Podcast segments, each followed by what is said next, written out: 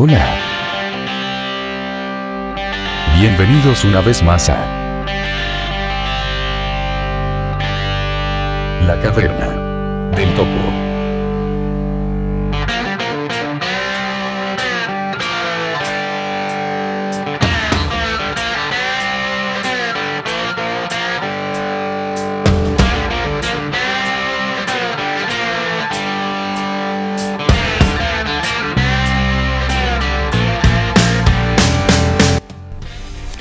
Hola amigos, soy nuevamente Rodrigo Leutner grabando desde San Fernando, en la sexta región de Chile, la región del Libertador Bernardo Higgins. Bienvenidos al número 8 del podcast La Caverna del Topo. En esta ocasión vamos a hacer una grabación un poco pegada a la anterior, porque hace menos de un día que publicamos el número 7 pero em, el tema que vamos a tratar lo amerita. En este actual número, guitarronero, D'Angelo Guerra y yo, Rodrigo Leutner, más conocido como King en las listas tifrotecnológicas, vamos a abordar en una charla que realizamos vía Skype una temática eh, que en realidad a nosotros personalmente nos ha tocado bastante. Eh, en primer lugar vamos a hablar un poco de la de la entrevista vista en el número 7, nuestras percepciones, y a continuación daremos paso en esta charla a un caso de discriminación bastante fuerte, bastante eh, que a nosotros nos parece bastante importante y que consideramos que no se le ha dado el, tapete que se merece, eh, que se dio hacia una pareja de personas ciegas, las cuales eh, van a ser monitoreadas durante seis meses para eh, ver si les quitan a su bebé recién nacido o no. Mm, el motivo de esta mm, medida cautelar es porque la asistente social del hospital donde ellos eh, tuvieron a su bebé considera que el hecho de que estas personas actualmente estén viviendo como allegados, que estén cesantes, y que además sean discapacitados visuales no los capacita para ser padres, por lo tanto eh, considera que el menor va a estar mejor eh, en un hogar de acogida del Sename. damos lectura de la noticia a lo largo del artículo y además eh, esbozamos nuestras opiniones a las cuales les rogamos a ustedes que se sumen vía Twitter, vía las listas de correo en las cuales se publica este blog, bueno y en las que no también, y eh, comentando en los comentarios del post dentro del blog la caverna del topo.blogspot.com en el artículo que acompaña a este capítulo, al número 8. Es importante su retroalimentación, su opinión. Eh, nosotros tenemos nuestra opinión al respecto, pero eh, tal vez ustedes tengan otra que sea válida y nos gustaría saberla y debatirla, porque esto es lo interesante de estas redes. A continuación de esta charla eh, viene el dato geek de, esta, mm, de este episodio y en el dato geek tenemos algo eh, que por lo menos a mí me, es bastante útil. Cómo reemplazar el botón home dentro de un iPhone o, un iPad, ¿cierto? Eh, yo en lo particular soy un propietario de un iPhone 3GS y mi botón home ya con más de dos años y medio de uso murió definitivamente, se echó a perder, no funciona, pero eh, hay formas de recuperarlo o de reemplazarlo. Y vamos a ver cuáles son esas, esas formas, vamos a dar todos los tips necesarios para que los propietarios de un 3GS, de un iPhone 4, de un iPhone 4S y bueno, posteriormente de un iPhone 5 en un futuro puedan eh, continuar utilizando sus aparatos sin depender tanto de este imprescindible hasta el momento botón físico. Les recuerdo que el botón Home es el botón redondo que está al final de la pantalla, al pie del, del aparato si lo usamos en forma vertical. Y sin más, vamos con los datos de contacto para el blog. Dirección de correo electrónico la caverna del topo gmail.com Página del blog lacavernadeltopo.blogspot.com. Les recordamos que Blogspot se escribe B larga L O G S P O T. Nos pueden sintonizar vía ebooks en la caverna del topo.ebooks.com. Les recordamos que ebooks se escribe I V O O X. También pueden descargar los capítulos del podcast en alta calidad desde nuestra página de Walla www.walla.com slash Blafking. Walla se escribe W U A L A y Blafking se escribe B mayúscula L A F K mayúscula I N G. Y las personas que tengan instalada en su computadora Mac o PC el software iTunes o que en sus eDevice, en sus cacharros tengan ya sea iPod, iPad o iPhone instalado un gestor de podcast, nos pueden localizar en la red de iTunes bajo el nombre de La Caverna del Topo, todo junto, sin espacios. Esto es todo amigos, damos paso a la entrevista y posteriormente al Dato Geek. Esperemos que les guste eh, que aporten, que debatan y nos estamos viendo. Hasta luego.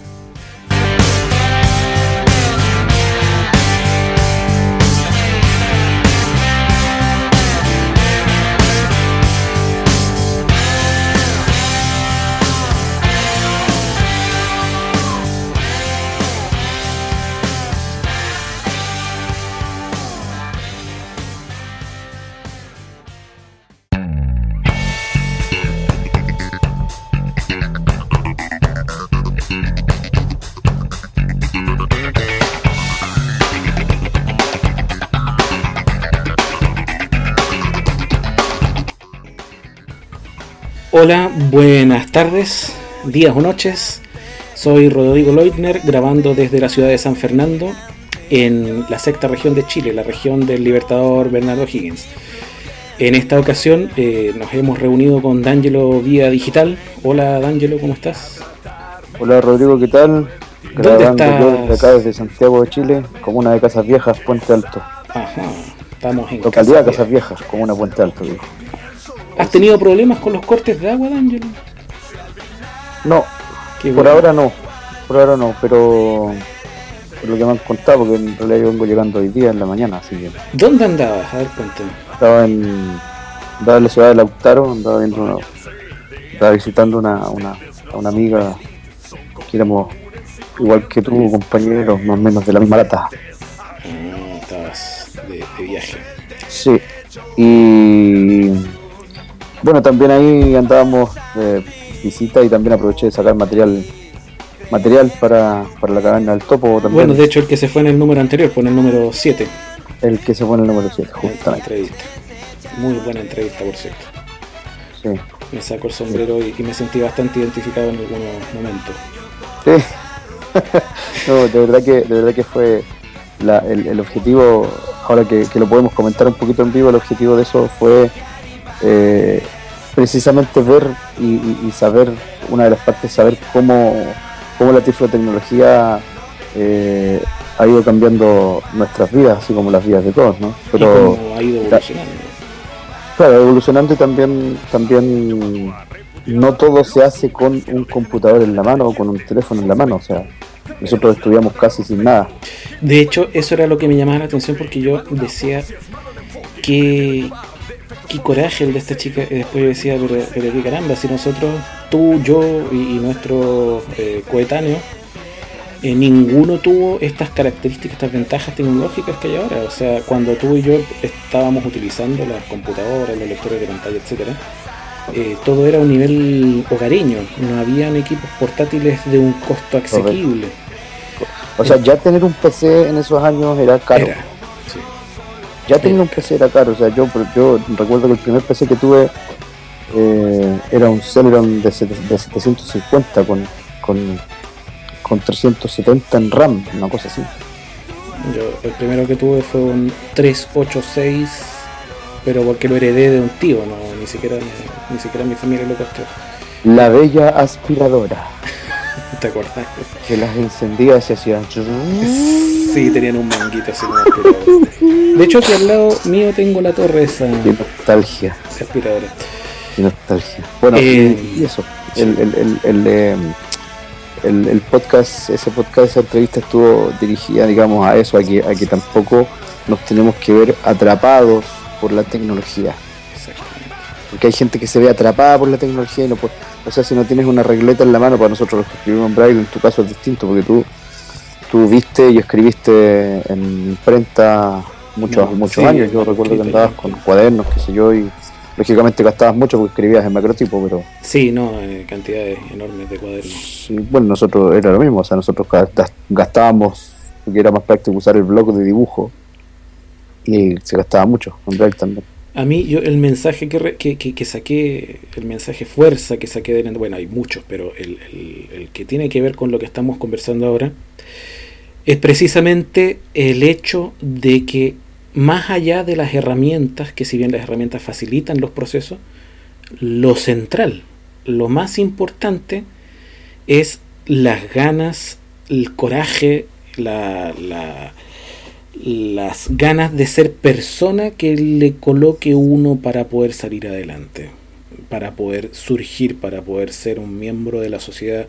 productivo, para ir en contra de todos estos que te dicen, no, tú no puedes o tú no, no, no vas a llegar, que, que, que siempre es como el discurso que, que nos rodea en la adolescencia y, y es, es, es posible, incluso sin herramientas muy sofisticadas, salir adelante. Por lo tanto, la gente de ahora que tiene todos estos teléfonos, ¿cierto? Que son prácticas computadoras de bolsillo, los portátiles, estos lectores de pantalla tan sofisticados con los cuales contamos ahora, eh, los envidio, muchachos. Todo lo que puedo Sí. decir. Yo también los envidio porque en aquel tiempo, o sea, imagínate, yo estudié contabilidad y, y yo en ese tiempo tenía que hacer todo, todo, todo en regleta y gracias al colegio que compró una Perkins me facilitó un poco la vida porque te imaginas haciendo un libro diario de 50 cuentas que son el libro diario que, que cada, cada- ca- era casi una cuenta por hoja Diablo. era enorme, era enorme, eran las pruebas, yo- nunca se me va a olvidar una prueba, una prueba de coeficiente 2 que yo tuve, una prueba semestral de administración de empresa, que las hojas de mis compañeros eran tres, eran seis planas, a mí me salieron 18 hojas, la prueba transcrita. La tía Vero quedó con ataque escribiendo esa, transcribiendo esa prueba, yo a mí nunca se me ha olvidado. Porque fueron 18 hojas, o sea, era, era un fajo de hojas increíble. Yo, yo recibí la prueba y tenía que hacerla, me demoré casi 5 horas en, en, en rendirla. Diablo. Yo también recuerdo, por ejemplo, cuando estaba estudiando licenciatura en historia, eh, que tuve problemas por el estilo. Yo me acuerdo que nos hacían leer libros enormes, eh, por ejemplo, manuales o, o libros, mamotretos de unas 300 a 500 páginas de extensión y eran como 4 o 5 libros por prueba. Y no había cómo digitalizarlos, porque además la- las copias que habían eran horribles. O sea, ahora ya la mayor parte de ese material está en la red. Pero en esa época lo tenías que digitalizar tú vía un escáner y las fotocopias que te pasaban eran de una calidad que no eran escaneables, entonces te las tenían que grabar. Y, y a mí en el centro de grabación me, me facilitaron una mm, una una ah, se me va el concepto. Una, multi, una multicopiadora. No, no, no, no, una persona, una Ah, una persona, un sí, asistente. Exactamente. Una voluntaria, esa era Una la palabra que estaba buscando. una. Y eh, ella me trataba de grabar todo este material. Y repito, grababa porque ni siquiera entre mi madre y ella, que grababan todo el día, eran capaces de eh, grabar todos los libros que se necesitaban para una prueba. Era una cantidad enorme de material que había que procesar. Y que ahora con, con las tecnologías que hay, incluso uno lo puede llevar en el bolsillo y acceder a él de forma automática. Y bueno, D'Angelo, eh, en, en este contexto también es que eh, no, te, querí- te querría referir un tema que yo creo que tú ya, y pasando a- a- al siguiente punto de la lista, creo que tú ya lo viste por la televisión, pero eh, yo el día 5 de febrero me sorprendí al verlo en Facebook, al, leerlo en el muro de, de, Facebook, ¿cierto? Entro a la noticia y me encontré con una noticia eh, bastante desagradable, por decirlo menos, y que tiene también que ver con esto, con personas eh, ciegas, con personas en situación de discapacidad, y las cuales están sufriendo una discriminación enorme. ¿ya? Personas a las cuales no se les ha mm, brindado la oportunidad de, de, demostrar su, sus capacidades. Si te parece, me gustaría dar lectura a la noticia. Sí, claro, para que se enteren, se entere todo. Y para todo. que te empapes tú también, porque no sé si pudiste ver el reportaje de televisión completo que salió ayer, creo. Ayer Eh, 11. No, no alcancé, pero, pero sí, sí. Aquí tengo el, el documento. Voy a proceder a, a dar lectura al artículo. ¿ya? Y para que después lo comentemos. Este artículo salió el día 5 de febrero del año 2013 en el diario Estrella de Valparaíso. Y dice, monitorearán durante seis meses a pareja de ciegos. El título ya nos dice algo extraño. El sábado en la mañana, Anélida Caris y Luis Meriñán les llegó la notificación para presentarse el lunes a las 13 horas en el Tribunal de Familia de Valparaíso. Para ellos fue un balde de agua fría, ya que no se esperaban que el tema de la custodia de su hijo Salvador, de tan solo 12 días de edad, llegara a la justicia. Seguimos insistiendo en que esto es una persecución de la asistente social de la maternidad del hospital, Van Buren. Las demás personas nos trataron bien, pero ella nos encaró varias veces diciéndonos que no podíamos tener al niño por ser ciegos. Con estas mismas palabras, señaló Luis llorando.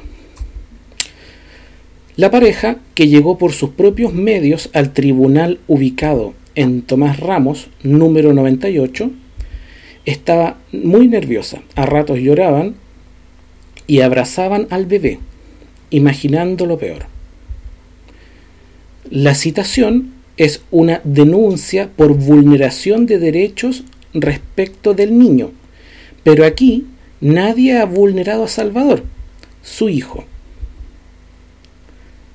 También creemos que esto es ilegal, porque tengo entendido que son 15 días hábiles los que tienen que dar para citarnos, para poder reunir las pruebas a nuestro favor, pero esto llegó el sábado y obviamente en el domingo no íbamos a poder recopilar todo. Insistió muy molesto el padre. A la audiencia preparatoria también llegaron Gloria Padilla y Josefina Morales, vecinas de los afectados. Hemos sido testigos oculares de cómo ellos tratan a su hijo. La vecina Gloria los acogió sin pedir nada a cambio y no entendemos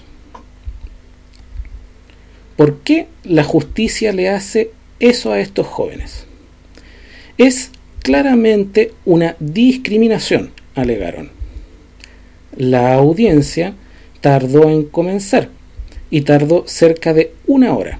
En ella se defendió que la pareja iba a ser monitoreada durante seis meses para verificar si tienen las condiciones socioeconómicas y físicas para tener al bebé.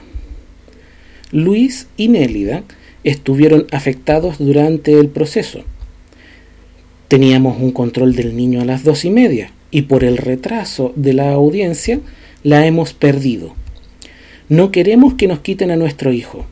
Hay madres que no se preocupan de ellos. ¿Por qué nos persiguen a nosotros? reclamó la no vidente. Luis, entre lágrimas, afirmó que, afirmó, comillas, acabo de abrir una cuenta de ahorros con unos 20 mil pesos que tenía porque yo no soy inválido y sé que soy capaz de darle un buen futuro a mi hijo.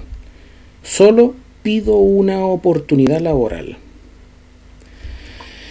Esa eh, es toda la noticia de Angelo. La verdad es que cuando yo la, la, leí por primera vez a mí me indignó mucho, De hecho, puse un post en mi Facebook eh, no muy no muy eh, positivo por decirlo de una forma amable bastante agresivo ¿ya? Porque de verdad esta situación a mí me toca porque yo conozco a Nelia. Le hice clases hace uno el 2006 o el 2007 2006 parece que fue. Y es una mujer eh, obviamente es una persona, una persona con problemas de, visión, pero es una mujer muy capaz, es una persona, eh, es una persona cognitivamente lúcida, es una persona que puede valerse por sí misma, a Luis no lo conozco, eh, pero supongo que tendrá algunas características similares con ella, por lo tanto, de verdad esto a mí me me, me trastorna, me irrita sobremanera cómo hay personas, ¿cierto?, que utilizan las leyes para vulnerar y dañar la moral y, pasar por encima de los derechos de otras personas. Tal vez yo estoy equivocado y, la señora está bien, pero yo no puedo pensar de otra forma. No sé qué piensas tú. A ver, primero que todo lo encuentro una estupidez. Cierto. Voy a partir de ahí para adelante. Encuentro una estupidez que una, primero que todo encuentro un, un, despotismo, no sé si llamarlo despotismo, no sé qué palabra ponerle, porque la verdad es que no tiene, esta cosa no tiene calificativos. ¿Qué palabra que no sea un improperio? Que no sea un improperio, y que no lo quiero decir porque, o si en realidad sabes que lo voy a decir, encuentro una huevada. Encuentro una huevada, una huevada así ya, pero del porte de un buque.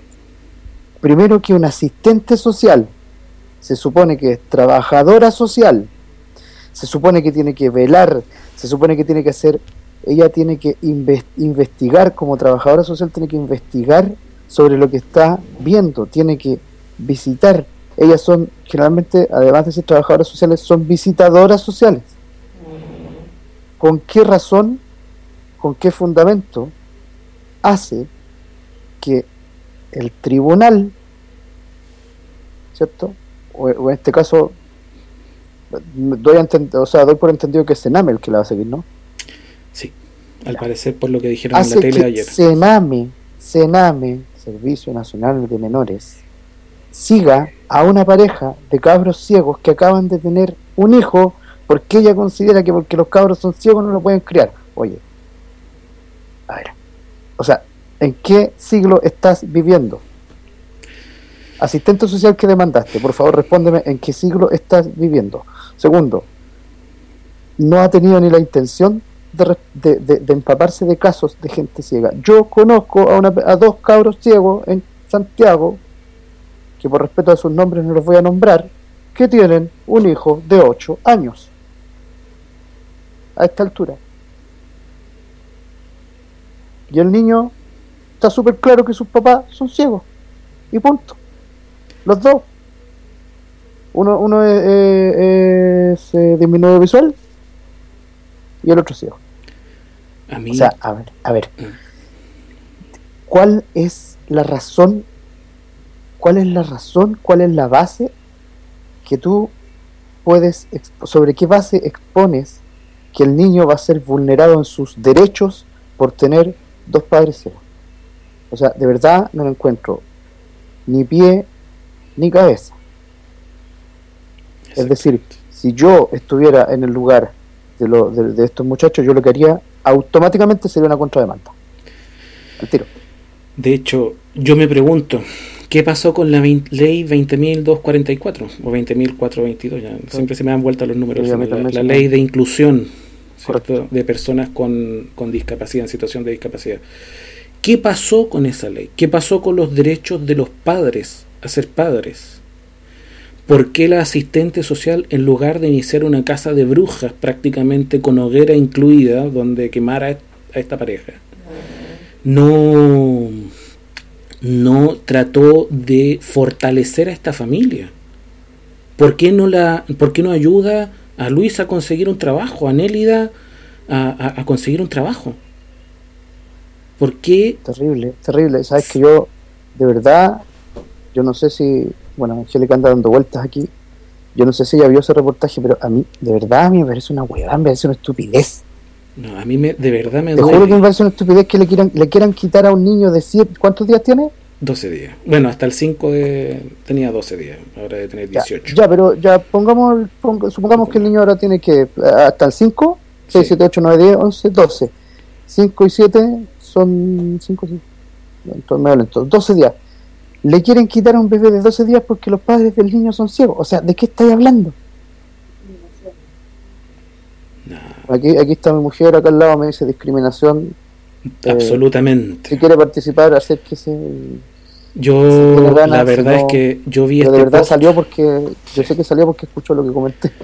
yo escuché este post en Radio Sich, o sea, en el, en el muro de Radio Sich eh, de Facebook. Eh, lo vi y lo, lo reposté inmediatamente, lo, lo publiqué en Twitter, pero a una hora muy desafortunada porque parece que pasó desapercibido. eh, por eso quise traerlo acá. Pero de verdad, o sea, a mí me parece esto algo gravísimo. Yo, como tú, yo también conozco muchos, muchos compañeros, personas con, con ceguera y con otras discapacidades que tienen familia. De hecho, hay una amiga muy cercana de ambos, ¿cierto? Que acaba de tener su, su pequeña hace pocos meses. Y los dos Entonces- son ciegos también. Exactamente, entonces pensar el precedente legal que se está estableciendo con este caso ¿Sabes qué? Yo para voy todas a. estas personas es algo gravísimo que yo creo que no se le ha tomado el peso que realmente tiene. Yo voy a iniciar una. Mira, yo voy a iniciar una, una, una investigación jurídica. Y ya está claro con quién voy a conversar. No, obvio. obvio. Porque De hecho, resulta que ella tiene justamente mucho conocimiento de esa ley. Y de hecho, mm, eh, perdona que te interrumpa, D'Angelo, pero si no se me va a ir la idea. De hecho, habría sido espectacular que hubiéramos podido hacer la entrevista del capítulo anterior antes de esto, para haber incluido este tema Sí. con la conversación con ella. Habría una posibilidad espectacular que, que, que se perdió. Pero, No creo que se pierda. Voy a, voy a hacer, voy a hacer lo, lo, lo técnicamente posible. Por último, voy a ver si le puedo hacer una entrevista Skype, telefónica. sí. como lo estamos haciendo ahora, de hecho. Sí. Porque de verdad, o sea, el precedente de esto es que después puede, puede trascender a otra cosa. Tal vez yo me estoy yendo por las ramas, tal vez me estoy pasando muchas películas en 3D, pero esto incluso puede trascender el tema de, los derechos del bebé. O sea, ¿quién me dice que el día de mañana no puede llegar un asistente social a mi trabajo? Yo soy profesor, trabajo con niños y a decirme, no, tú eres ciego, no, no eres capaz de trabajar con niños. O sea, si, si una pareja no es capaz de cuidar uno, tú no vas a poder cu- cuidar 45. Hablemos de la escuela, yo también trabajo en una escuela básica, le hago clase a niños de kinder hasta octavo y que me digan, oye, no soy capaz de estar con los niños de kinder porque se te, se te desordenan porque Y, eres ciego. y te truncan la vida. O sea, a mí me podrían... Yo me paso esa película, que se me puede truncar la vida profesional. Yo también quiero tener un hijo algún día, no lo tengo en este momento, pero que llegue una... Y, y- afortunadamente en el sentido de, tener una herramienta más potente, uno tiene, tiene una cierta eh, tranquilidad en el sentido de que si a uno lo demandan, uno puede contrademandar.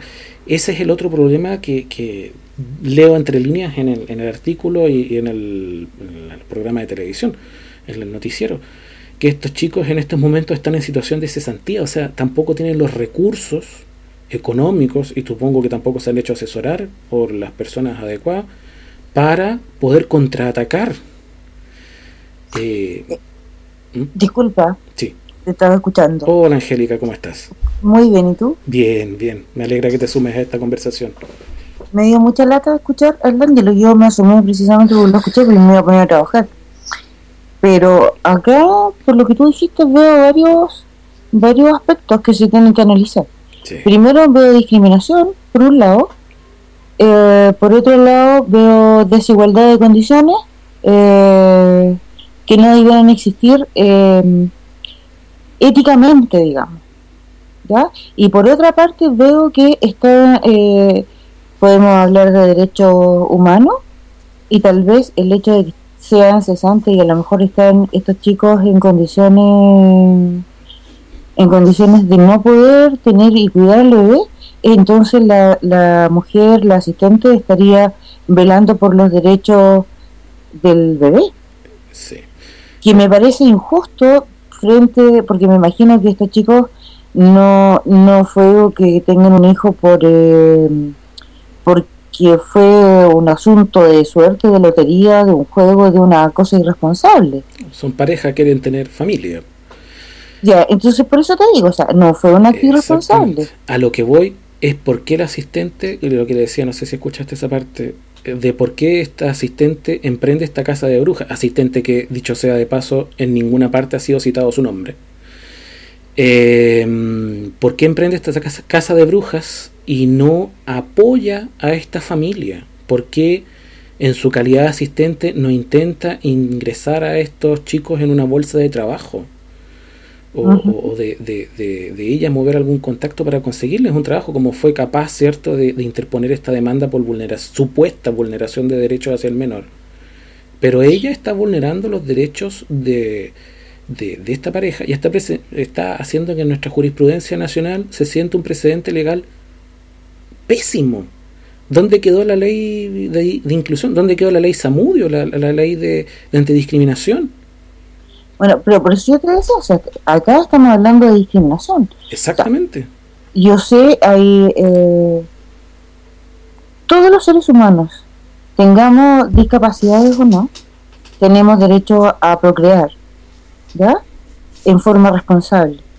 Ahora, hay muchas eh, parejas que son total y absolutamente no, eh, normales, entre comillas, digamos, porque no tienen discapacidad física, eh, pero que son incapaces de criar un hijo y a ellos no se los quitan. Exactamente. Entonces estamos hablando también de... Eh, para mí esto es solamente discriminación. De hecho yo creo que tú también lo has visto porque yo en el, en el trabajo también lo veo continuamente que hay familias que se desligan de sus de sus hijos que uno activa los resortes eh, que deben activarse en esos casos para que estos, estos organismos cierto pongan ojo en esas situaciones, reales situaciones de abandono, y donde realmente el Estado y, esos organismos pertinentes no hacen nada, nada, absolutamente nada, se cruzan de brazos y por tecnicismos o por falta de presupuesto, por cualquier tontera, eh, no proceden en estos verdaderos casos de vulneración de derechos hacia los menores y, y ahora eh, porque son dos personas ciegas y porque según una persona no son capaces y no por una cosa de, de, de, que los conozca íntimamente, sino porque, ah, son ciegos, no pueden, punto. Eh, entonces, eh, es imposible que hayan ciegos abogados, músicos, escritores y tantas otras profesiones, ¿no? Exactamente. Porque son ciegos. Exactamente. O, así como hay hay eh, lisiados en silla de ruedas que pueden ser artesanos. Exactamente, o sea, uno puede ser y tener derecho a ser lo que quiera y lo que pueda. O sea, si, si, si, si pasamos lo que está pasando con esta pareja al resto de la sociedad, tendríamos que quitarle sus niños al, al quintil más bajo de la población completo. No. O sea, yo en el centro abierto me quedaría con puro sin un niño porque todos los suelos tendrían que quitar a su a sus papás. Exactamente. Se los llevarían al Sename, en donde en, el Sename los hogares son atroces, porque ahí eh, reina la, ley de la selva. O sea, y a mí no es que me lo hayan contado. Yo estuve en un CAD en Pudahuel hace eh, bastantes años atrás, en donde solo los chicos son encarcelados, en donde no tienen vida propia, en donde no tienen no son dueños de absolutamente nada y ahí están, están siendo muy vulnerados porque los que son, em, hay chicos con, con psicopatías sexuales y sencillamente se violan a los más chicos. No, sí, es terrible. Entonces, por eso yo te digo, o sea, a mí no es cosa que a mí me lo cuenten. O sea, estamos sacando un niño de, de, del seno de su hogar para llevarlo a dónde.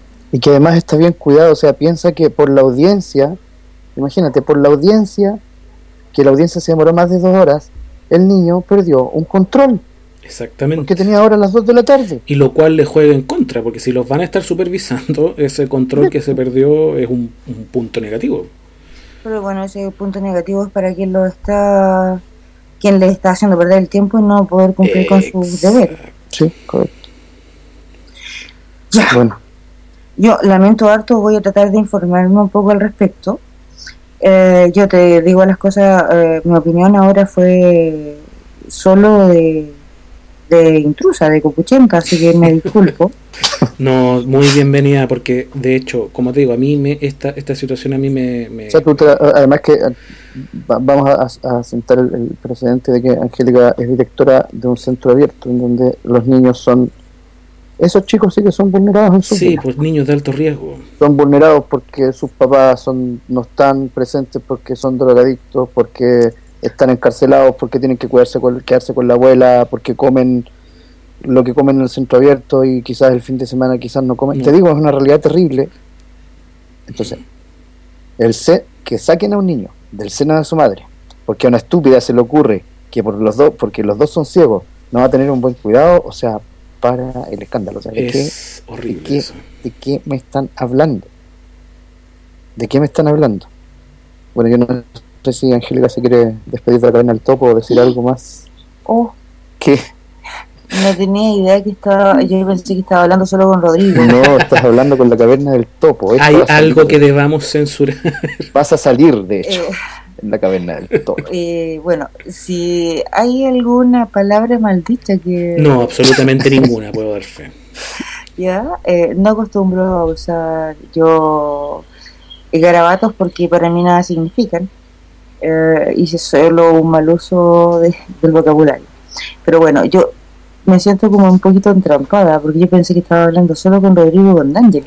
Ya, sa- ya sabes, D'Angelo, vas a tener que ponerte una polera, una camiseta que atrás diga grabando. No, pues si yo dije que grabando, pero bueno, como estaba pendiente de su trabajo también, no.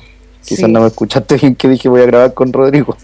Es que yo ando haciendo muchas cosas. Pero bueno, Bueno, eh, agradecidos por tu Sí, no, muy agradecido que porque tú- Nos sirve mucho una, una opinión externa, porque esto tampoco es de dos. O sea, Exactamente. entre más gente se sume y un tema que es muy delicado, Y tu experiencia en el tema también da otra perspectiva, porque eh, tú conoces mucho mejor de lo que estamos hablando que probablemente nosotros dos juntos. mira, yo siento que está, eh, aparte de la discriminación, ahí se está haciendo, eh, se está jugando con la vulnerabilidad. Se está haciendo vulnerable a un niño que no es vulnerable. Eh, lamentablemente, la vulnerabilidad de nuestros chicos es tremenda. Yo conozco del dolor y de la vida de los chiquillos, eh, que muchos de ellos, y, eh, o sea, ¿cuál es, es mi batalla? Que los chicos no sean drogadictos, que no sean alcohólicos, que no se, las chicas no sean prostitutas. Eh, en fin, que al final queremos elementos útiles para la sociedad, no queremos delincuentes. Y es por eso que, que- que yo batallo, lucho y, y estoy con mis chiquillos que son hartos. Muchas gracias por haberme escuchado y disculpen, o sea, la verdad es que de pura copuchenta. No, un abrazo, Angélica, muchas gracias. Buenas noches. Buenas noches. Y así, amigo mío, eh, esa era... aquí. Mira, esto es lo que tiene el. El esta es la exquisitez que tiene el, el, el, directo, si bien es cierto, claro, ustedes después lo escuchan grabado. pero Envasado, esto- exacto, pero esto es sin, sin, sin edición, sin- solamente le, edición. le ponemos música después. O sea, te digo, yo lo único que yo lo único que me fijé porque yo estoy en este momento estoy fue eh, digamos en una terraza que tengo en mi casa y la ventana da al dormitorio de nosotros donde Angélica se iba a disponer a trabajar. Y de verdad que yo sé que ella salió porque se sorprendió por lo que yo dije, o sea, De no es que que ella se haya metido por, por meterse, o sea, de verdad que le, sorprendió mucho el tema y Es que es algo impactante, ¿no? Sí, como te digo, a mí, a mí me, me tiene mal. bueno, yo creo que Como yo creo persona. que- claro, yo creo que también a, a, a, a tu a tu, a tu pareja también no la tiene muy feliz que digamos. No, o sea, ni- yo creo que ninguna familia en las cuales una persona está en situación de, de discapacidad eh, que tenga dos dedos de frente puede quedar indiferente ante una situación tan aberrante como la que acabamos de comentar. Exacto. Mira, yo no voy a prometer nada, pero voy a tratar técnicamente. Yo creo que este que este este podcast se divida en los capítulos que sean. Eh, yo voy a tratar de conversar con Carmen Gloria, porque ella tiene mucho conocimiento de la ley Samudio. ¿ya? Es más, ella para estudiar la ley se la mandó a transcribir enterita en braille. De hecho, me la mostró. Tomos. Entonces, una, una, una chica que domina bien el tema, que se la estudió completa. ¿Fija? Así es que yo voy a tratar de hablar con ella, contarle el caso y quizás ella capaz que dé algunas luces también que tiene mayor conocimiento que nosotros dos juntos, que tienen Sería- conocimiento jurídico. Sería espectacular. la Yo voy a verdad. tratar de hacerlo y, y bueno, Yo de verdad te digo, yo me siento impotente ante esta situación. O sea, yo siento que, que esto es lo que podemos hacer de forma inmediata. mira, yo creo, yo creo transmitir, que, poner en, la- en el, en, el, en, el, en el tapete el tema. Yo creo que lo más inmediato, claro, eh, primero ponerlo en el tapete, porque de verdad, de verdad que es una, una aberración, es una aberración, no sé, no sé ya cómo calificar porque ya no, pero de verdad que creo que, que hay que hacerlo. Yo jurídicamente voy a voy a ver qué puedo conseguir y, y bueno ya ya después fuera de micrófono vamos a conversar algunas cosas porque se me ocurre se me ocurre algo también pero pero eso ya fuera de micrófono pero bueno eh, gracias Rodrigo por sacar el tema al aire No, gracias a ti por, por tener la gentileza de, de, de poder grabar a esta hora. Sí, no, no, no hay ningún problema, yo la hora que sea. O sea, también agradecemos a a Angélica la participación y la opinión de ella, que es súper importante porque ella está, y bien es cierto, claro, no son niños con discapacidad, pero son niños que están siendo vulnerados en sus derechos. sus derechos. Por, Por- personas totalmente eh, íntegras en el sentido de que, de que tienen todos sus sentidos, tanto físicos como cognitivos, puestos donde deben estar y sin embargo no se hacen responsables de, su, de sus hijos. Exacto. Bueno, nos despedimos de, de esta edición de La Caverna del Topo, que en realidad es una edición amarga, Sí. es una edición muy amarga. Yo eh, hablo de verdad con un nudo en la garganta porque me, me- me cuesta hablar, me o sea, me cuesta entender cómo en Chile, que se supone que para el mundo somos un país en vías de desarrollo y bla, bla, bla, bla, bla, bla, sigan existiendo este tipo de estupidez. Porque las vías de desarrollo están para las mil familias que son dueñas de este secuestrado este secuestrado. de este secuestrado mundo y el resto de nosotros somos simplemente la manada que estamos ahí, el perraje que tenemos que soportar este tipo de estupideces porque esto no tiene ningún otro nombre en palabras eh, políticamente correctas No. que no sea ese No existe una palabra académica o de la Real Academia Española más que y todas las personas que permitieron esto perdóname pero son unos malparidos no- no. Ya, amigo mío. Y para todos nuestros escuchas también un gran abrazo. Eh, sigan escuchando el episodio porque vienen más cosas. Y nos encontramos en un próximo número. Chao, Angelo. Chao, Rodrigo.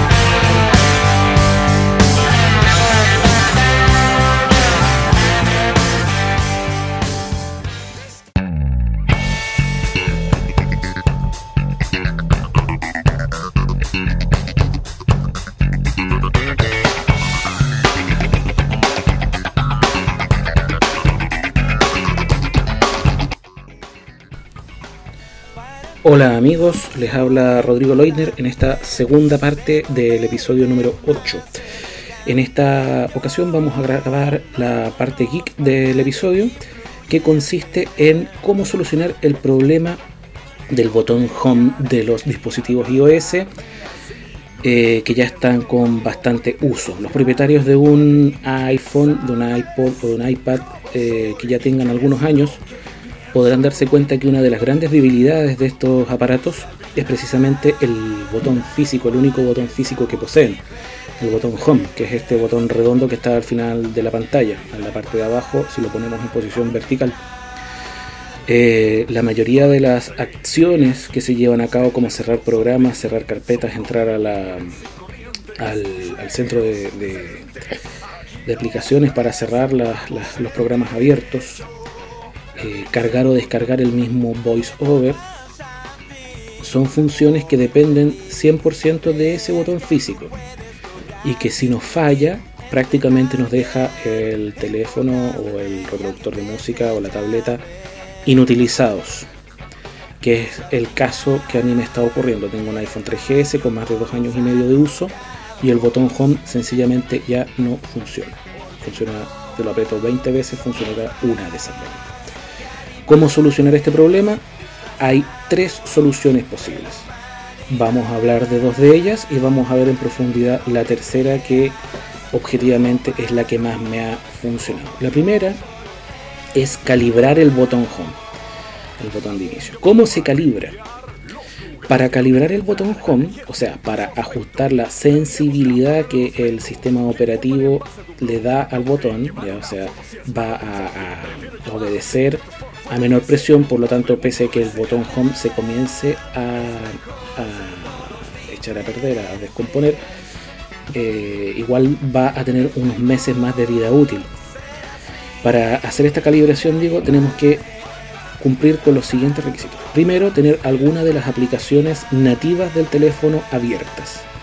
¿Qué quiere decir una aplicación nativa? Una que venga instalada con el teléfono de fábrica, que puede ser la aplicación teléfono, agenda, el calendario, recordatorios, el Safari, ajustes, calculadora, el reloj, cualquiera de estas que venga instalada de fábrica y que no se pueden quitar. Una vez con esa aplicación abierta, vamos a pulsar el botón de apagado, el alargado que está en la parte superior, y lo vamos a dejar pulsado hasta que aparezca la pantalla de apagado. Esa que nos advierte que estamos a punto de apagar el iPhone y que si le damos un doble tap en la parte superior o le deslizamos en la parte superior, ¿cierto? El, deslizante que tiene de izquierda a derecha lo apaga. En esta ocasión no lo vamos a apagar, sino que en esa pantalla de apagado vamos a comenzar a apretar el botón home repetidamente, repetidas veces. Hasta que la pantalla de apagado desaparezca y la aplicación que teníamos abierta en segundo plano también desaparezca y lleguemos al dashboard, o sea, al escritorio del teléfono. Una vez que esto suceda, el botón home ya está calibrado y podemos eh, ver una mejoría en su respuesta. O sea, hay eh, el sistema operativo responde a menor presión sobre el botón y en apariencia se arregla. No es que se arregle, sino que le podemos sacar más vida útil, pero a largo plazo el botón igual se va a continuar deteriorando. Eh, en segundo lugar, vamos a pasar a la opción número 2. La opción número 2 es habilitar los gestos multitáctiles de 5 dedos. Que los usuarios del iPad, de hecho, eh, pueden usar, ¿cierto? Con los 5 dedos los colocan en la pantalla, los cierran y es como que cerraran la aplicación. En fin, pueden reemplazar todas las pulsaciones del botón Home con estos gestos de 5 dedos, por lo tanto, no hay. No, ellos no tienen mayor problema, pero en el iPhone y en el iPod no, no existe. Por lo tanto, eh, podemos habilitarlo siempre y cuando hagamos jailbreak, el jailbreak.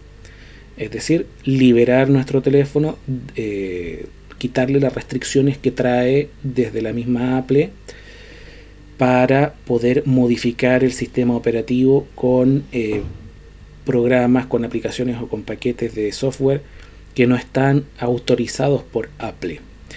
Este procedimiento, el jailbreak, no, no es ilegal, o sea, uno no está incumpliendo ninguna ley al hacerlo. Lo que sí uno se expone es a perder la garantía del teléfono, o sea, el teléfono al que se le hizo jailbreak, teléfono que está sin garantía. Por lo tanto, eh, a las personas que se decidan por este método, les rogaría que eh, tuvieran su garantía ya caducada. De lo contrario, manden su teléfono al, al servicio técnico y que le reparen el botón. Aunque el desgaste natural del botón home no está cubierto por la garantía, por lo tanto eh, es un problema. Eh, no vamos a adentrarnos más en esta segunda opción, a menos que eh, ustedes lo deseen, porque en estos momentos no tengo hecho el jailbreak en mi dispositivo, lo tuve, pero ya no, desde la versión 5 del sistema iOS que no lo tengo. Eh, por lo tanto, si a alguno de ustedes les interesa, podemos eh, también grabar un episodio de cómo hacer el jailbreak y eh, ver cómo instalar este paquete de, de software que va a permitir habilitar los gestos multitáctiles en el iPhone. Siempre y cuando a ustedes les interese y lo hagan saber por las distintas vías de comunicación, las listas, Twitter o la misma página del blog en los comentarios. Y visto esto, vamos al meollo del asunto. El tercer punto, cómo eh, utilizar el botón Home número 3. Para reemplazar el botón Home hay una opción, que es la tercera y es la que yo estoy usando, que es completamente legal, que es activar una de las opciones de mm, accesibilidad llamada Assistive Touch. El Assistive Touch está pensado para las personas con problemas motrices que les cuesta pulsar los botones físicos del teléfono. Por lo tanto, brinda una interfase vía software en la pantalla, la cual nos permite eh, emular todas las pulsaciones de los botones físicos que hay en el dispositivo. Para, ah, eh, incluyendo el botón Home, está el botón Home, los dos de volumen, el de silenciar o poner audio y el de apagar la pantalla. ¿Cómo habilitar eh, Assistive Touch? Vamos a verlo inmediatamente. Vamos a desbloquear el iPhone. 15 y 56. El iPhone lo acabo de desbloquear con el botón de apagado de la parte superior de la carcasa porque el botón Home no me funciona. Eh, voy a desbloquear la pantalla. Desbloquear. Carpeta mensajería. Dos ítems nuevos. 10 aplicaciones. Estoy en el dashboard, en el escritorio de mi iPhone. Tengo dos páginas de aplicaciones. ¿ya? Y ah, ah, en este momento tengo que entrar al icono llamado ajustes. El icono ajustes en mi teléfono está en la segunda página de aplicaciones del escritorio, por lo tanto, con tres dedos voy a hacer un flick hacia la izquierda Página 2 dedos. Carpeta kiosco. y pase a la segunda página. En esta página, con flick derecho con un solo dedo, voy a buscar el icono eh, ajustes Carpeta televisión. Ajustes. y lo voy a ejecutar con un doble tap con un solo dedo. Ajustes. Ahí se abrió la carpeta de ajustes. Eh, en esta aplicación de ajustes voy a buscar con flick derecho eh, general, con un solo dedo flick derecho hasta general. Modo. Wi-Fi. Bluetooth. Compartir inter. No molestar. Notificación. General. Sonido. General. Me Botón. pasé, ahí está. General. Y le voy a dar un doble tap con un dedo. General. Ajustes. Botón atrás. Entramos general. En este listado que apareció con flick derecho con un solo dedo, vamos a ir hasta accesibilidad. General. Información. Actualizar. Uso. Datos móviles. VPN. Sync. Búsqueda en Spotify. Bloqueo automático. Bloqueo con código. Restricciones. Fecha y hora. Teclado. Internacional. Accesibilidad. Botón. Lo vamos a ejecutar con un doble tap, con un solo dedo. Pac, pac. Accesibilidad. General. Botón atrás. Bien. Y en accesibilidad vamos a ir a la sección de, eh, de problemas motrices, ¿cierto? De movilidad. Vamos con el rotor, lo vamos a ajustar Palabras. Cabeceras. a cabeceras y con flick abajo con un solo dedo vamos a ir hasta la cabecera movilidad. Accesibilidad. Cabecera. Visión. Cabecera. Leer autocorrección y mayúscula. Audición. Cabecera. Aprendizaje. Cabecera. Motricidad. Cabecera. Ahí llegamos a motricidad y ahora con flick derecha, una vez con un solo dedo, vamos a llegar a, a la opción que nos interesa. Assistive Touch. Desactivado. Botón. Assistive Touch desactivado. Ahora lo voy a activar con un doble tap. Assistive Touch. Accesibilidad. Botón atrás. Ya. Assistive Touch le ayuda a usar el iPhone. si- Assistive Touch. Desactivado. Le di una vez y sigue desactivado. Le voy a volver a dar doble tap. Assistive Touch. Accesibilidad. Botón atrás. Gestos personalizados. Cabecera. Assistive Touch. Assistive Touch. Activado. Y ahí se activó Assistive Touch. Esto es súper importante. A mí, la primera vez que yo lo traté de activar, le di una sola vez y no me funcionó. Por lo tanto, yo pensaba que era incompatible con VoiceOver. Eh, sin embargo, después una persona vidente sin el voiceover activado mm, lo, lo habilitó sin problemas y eh, yo lo pude usar. Y después, activándolo y desactivándolo de forma autónoma, me di cuenta que a veces no responde a la primera. Por lo tanto, si, si no se activa a la primera, hay que insistir las veces que sea necesario hasta que la casilla de Assistive Touch se habilite. Yo estoy usando un iPhone 3GS con el sistema iOS 6.1. En esta versión del sistema, VoiceOver y Assistive Touch son totalmente compatibles. Eh, es decir, funcionan en conjunto y no, no hay conflictos. Ignoro si esta situación también se mantiene para las versiones anteriores del sistema operativo. O sea, las versiones 6, 5 o 4X de, de iOS. Repito, esto es un iOS 6.1. Bueno, Assistive Touch, cuando está activado, ¿qué es lo que hace? Nos coloca en la interfase de la pantalla un botón blanco en la esquina superior izquierda. Ese botón blanco se coloca, eh, es un botón grande, por lo tanto se coloca en lo que es la barra de estado, donde está el indicador de batería, de alcance de señal, la compañía que nos brinda la cobertura, etc. Y además abarca la primera línea de- del dashboard, del escritorio, del área de trabajo de los programas. Por lo tanto, normalmente en el extremo superior izquierdo, que es donde se sitúa en, la línea de estado la cobertura de la antena, y en el dashboard, o sea, en el área de trabajo, el botón para retroceder de las distintas aplicaciones ya no va a estar totalmente a la izquierda, sino que esos indicadores se van a desplazar ligeramente a la derecha. O sea, va a estar el botón eh, Assistive Touch y a la derecha de ese botón van a estar esos controles que normalmente estaban totalmente a la izquierda. O sea, el botón Assistive Touch no se superpone a los controles que hay en la pantalla, sino que se hace un espacio y eh, empuja un poco más a la derecha y aprieta un poco más los botones que nativamente se ven en esa parte de la pantalla. Voy a tocar en estos momentos el botón que está en el extremo superior izquierdo. Menú Assistive Touch. Y eso es lo que dice, menú Assistive Touch. En estos momentos tengo mi dedo puesto en ese botón blanco. Eh, para activarlo, pulso doble tap sobre él. Control por voz. Cuando yo pulso doble tap sobre el botón Assistive Touch, me aparece una pantalla negra con cuatro iconos que están dispuestos, ya uno en la parte superior al medio, dos en la parte central, en la línea central, uno a la izquierda y uno a la derecha, y uno en la parte inferior al centro de la línea. Son cuatro botones y se disponen así como en una forma de rombo de diamante. En, la cual, en cada vértice de este, de este rombo, de este Accesibilidad. diamante, eh, es uno de los iconos. Como acaban de escuchar, si uno no útil, si uno activa el botón Assistive Touch y no lo usa en unos cuantos segundos la interfase, el- la opción de Assistive Touch se cierra solita y volvemos a la pantalla que estábamos usando. Lo voy a volver a activar. Menú Assistive Touch. Estos cuatro Control botones son navegables con flicks, derecha e izquierda. El primero que hay es Control por voz. control por voz. Si nosotros lo ejecutamos, vamos a. eh, es como mantener el botón home pulsado para dar una orden de, de- de marcado de voz en los iPhone 3GS y en los 4, o eh, de Siri en 4S y en 5. Vamos a ir con flick derecha. Favoritos. Favoritos, flick derecha. Dispos. Dispositivo, flick derecha. Inicio. Inicio. Eh, Ajustes. Se volvió a cerrar porque no elegí ninguno. Botón atrás. el botón inicio, que era el último, es el botón home. Por lo tanto, si yo aprieto Assistive Touch, Assistive Touch. lo voy a volver a pulsar para que se vuelva a abrir la interfase. Los que. Menú Assistive Touch.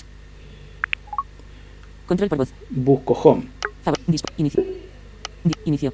o inicio y le doy doble tap, Inicio. Ajustes. me devolvió al dashboard, al escritorio. Fíjense, voy a recorrer el dashboard. Carpeta televisión. Carpeta kiosco. Están los iconos que estaban en mi dashboard, ¿cierto? Eh, para eh, cerrar carpetas, para minimizar programas, se hace así, se pulsa una vez el Assistive Touch, luego con flick derecha, o bueno, cuando ustedes ya más o menos sepan dónde está el icono, pueden ir con el rastreo de dedo directamente y lo ponen y va a estar ahí, es, es como dos centímetros o un centímetro sobre el botón home real. Y ahí va a decir inicio, le dan papac, doble tap y eh, es como que pulsaran una sola vez el botón home. ¿Cómo emular la doble pulsación en el botón home? Nos metemos a Assistive Touch Menú Assistive Touch. en el extremo superior izquierdo, lo ejecutamos con un doble tap, Control buscamos Inicio. inicio y después de tocarlo le damos dos doble tap, o sea, cuatro taps, pa pa pa pa. Inicio. Selector de aplicación. Y ahí entramos al Ajustes. selector de aplicación, que es donde están las aplicaciones que están minimizadas y yo puedo eh, ahí eh, abrir la que quiero o cerrar las que ya no necesito. Por ejemplo, voy a cerrar la aplicación de ajustes. Ajustes. Editando aplicaciones. Entonces ahí le di un doble tap sostenido a ajustes, la pantalla eh, vibró y me dijo editando aplicaciones y ahora le voy a dar un doble tap simple y se eliminó. No hay ítems en el selector de aplicación. y no hay ningún eh, app abierta en el selector de aplicación. Voy a cerrar el selector de aplicación, Ocultar el selector de aplicación. coloqué mi dedo en el centro de la pantalla, me dijo ocultar centro de eh, Ocultar el selector de aplicación. ocultar selector de aplicaciones y le voy a volver a dar un doble tap. Ajustes. El- la pulsación que no he podido emular es la del triple tap para activar o desactivar VoiceOver. Para eso sigo dependiendo del botón físico, pero como la persona que necesita activar y desactivar VoiceOver para usar el teléfono no soy yo, eh, la verdad es que yo ya, ya no sufro. Son otras personas acá las que, las que eh, ven burros verdes. Esta solución es práctica para personas usuarias de VoiceOver o para personas que no sean usuarias de VoiceOver y con esto créanme que resucitan un equipo iOS que estaba ya prácticamente inutilizado por eh, esta vulnerabilidad, esta debilidad de, de los, de los iPhone, de los iPod y de los iPad. Que el botón Home es de, no sé si será de mala calidad, pero se desgasta muy rápidamente por el uso. Bueno, es el único botón físico del dispositivo, pero de verdad yo encuentro que eh, como usuario, ¿cierto? Si, si voy a fabricar, eh, si voy a comprar un dispositivo que tenga un solo botón, espero que ese botón sea una de las partes más robustas del teléfono. La verdad yo no, no sé si, si pensar que es una falla de diseño, si es que yo soy demasiadamente exagerado para usar el botón home, o si, que es, si es una, una falla programada eh, que se viene a sumar cierto a la lentitud de los dispositivos antiguos con cada actualización del sistema operativo eh, para obligarnos a comprar los dispositivos nuevos. La verdad no lo sé. Voy a enseñarles ahora para qué sirve uno de los otros botones de del, del Assistive Touch, que es el botón Dispo, dispositivo. Es muy interesante este porque yo como ahora tengo que encender, eh, desbloquear el teléfono con el botón de encendido que está arriba, el botón de encendido también se me está echando a perder. También no está respondiendo al primer ni al segundo toque. Eh, por lo tanto, con Assistive Touch también podemos aliviar un poco la, el trabajo que ejercemos sobre este botón de la siguiente manera. Voy a pulsar Assistive Touch. Touch. Se abre Control por voz. la interfase de Assistive Touch. Voy a navegar con clic derecho hasta Dispo, Favorit. Dispos. Dispos, dispositivo, y le voy a dar doble tap. Silenciar. ¿Y esto qué es lo que me hable? Me hable, no, me abre. Me abre una lista con todos los botones físicos del teléfono que yo puedo pulsar de forma táctil en la pantalla. Miren, Atrás. Silenciar. Subir volumen. Girar. Bloquear. está bloquear pantalla. bloquear pantalla, Girar pantalla. girar pantalla, Subir volumen. subir volumen, que es un botón físico, Silenciar. silenciar, que es el switch físico. Atrás. Atrás es para salir de esta interfase. Bajar volumen. Bajar volumen, que es el otro botón físico. Carpe- carpeta televisión. Cuatro aplicaciones. Como me demoré mucho, si voy a volver a activarlo. Esto es un poco impaciente. Favorit. Dispos. Ya íbamos en Silenciar. Subir volumen. subir volumen, Silen- atrás. Bajar volumen. bajar volumen, Más. más. Bajar volumen. Atrás. Silenciar. Subir volumen. Girar pantalla. Bloquear pantalla. Girar. Bloquear pantalla. Entonces yo voy a darle al primero, que es bloquear pantalla, Pantalla bloqueada. y el teléfono se me bloqueó sin necesidad de pulsar el botón de bloqueo de la parte superior. Por lo cual ahí también disminuyó el desgaste sobre ese botón. Eh, bueno, había una última opción llamada favoritos que de verdad no la he investigado porque hace dos días nomás que estoy usando el Assistive Touch. Vamos a investigarla en conjunto ahora a ver qué es lo que, qué es lo que hay. 16 y Voy a 9. desbloquear el teléfono. Desbloquear. Voy a ejecutar la interfaz. Assistive Touch. Me voy a Control voz. meter Favoritos. Dispos. a Favoritos. favoritos y veamos qué es lo que aparece. Añadir gesto personalizado. Ah, son opciones de la misma interfase. Añadir gesto personal. Atrás. Añadir, añadir gesto, añadir gesto Son personalizado. gestos personalizados. Eh, el- el- la opción de Assistive Touch tiene la, la posibilidad, voy a bloquear esto, de eh, configurar gestos personalizados, o sea, de inventar gestos dentro de, de, de esta opción Assistive Touch para que ejecuten acciones dentro de la terminal. Eh, la verdad es que yo he tratado de, configurar algunos, no me ha resultado, supongo que es porque lo estoy usando con VoiceOver. Eh, lo voy a probar cuando tenga la posibilidad de torturar a alguien con visión que me ayude a hacerlo sin VoiceOver, pero por lo menos en, en- en mi caso, eh, los 20 minutos de prueba que le dediqué el otro día no me, no me fue bien. Espero que les haya gustado esta demostración, que les sea útil.